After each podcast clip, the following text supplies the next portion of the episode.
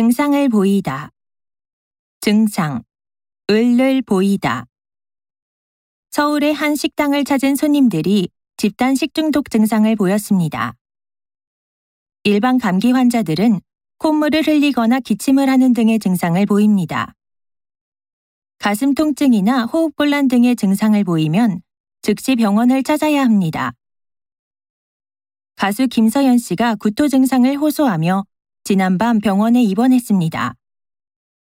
최근 발열, 구통 등의 증상을 동반한 독감이 유행하고 있습니다. 우울증은 규칙적으로 생활하지 않으면 증상이 악화되기 쉽습니다. 허리 통증은 단기간에 그 증상이 호전되는 경우가 거의 없습니다. 매일 아침 식사를 하는 것만으로도 빈혈 증상이 완화될 수 있습니다.